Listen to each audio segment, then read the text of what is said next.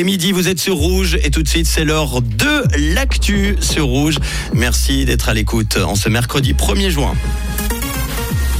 Bonjour à tous. Oui aux énergies renouvelables, mais non au nucléaire. Les Suisses ont tranché concernant l'avenir des approvisionnements en énergie. Les médicaments toujours plus chers en Suisse et les géants d'Internet qui se mettent au vert. La sécurité de l'approvisionnement en électricité est actuellement la principale préoccupation de la population suisse en matière d'énergie. Selon un sondage de l'Institut GFS.Bern, une majorité serait prête à accepter des coûts plus élevés et des restrictions pour la protection du climat et de l'environnement. Parmi les choix de technologies jugées pertinentes pour les prochaines décennies, l'énergie hydraulique et le photovoltaïque sont plébiscités, avec près de 100% d'approbation chacun. Près des trois quarts des sondés considèrent également l'énergie éolienne comme une technologie clé. En revanche, le nucléaire est clairement boudé par les personnes interrogées. Nous déboursons en moyenne 48% de plus en Suisse pour acheter des médicaments génériques que dans les pays limitrophes comme la France, l'Allemagne ou les Pays-Bas.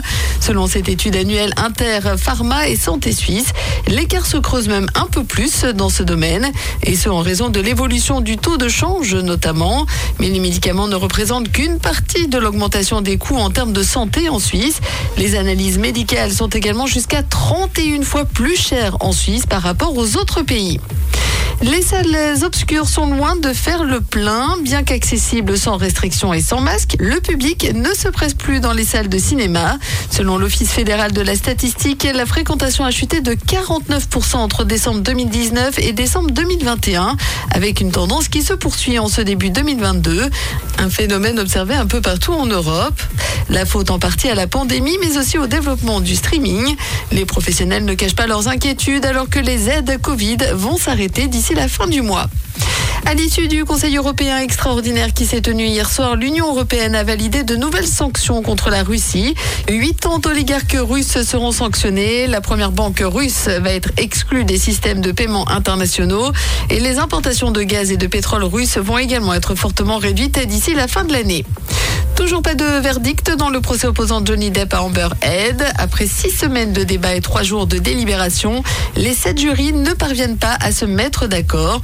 L'enjeu est de savoir si l'acteur a été diffamé, oui ou non, par son ex-épouse, qui avait affirmé avoir subi des violences conjugales pendant leur mariage. Les délibérés ont donc repris ce matin.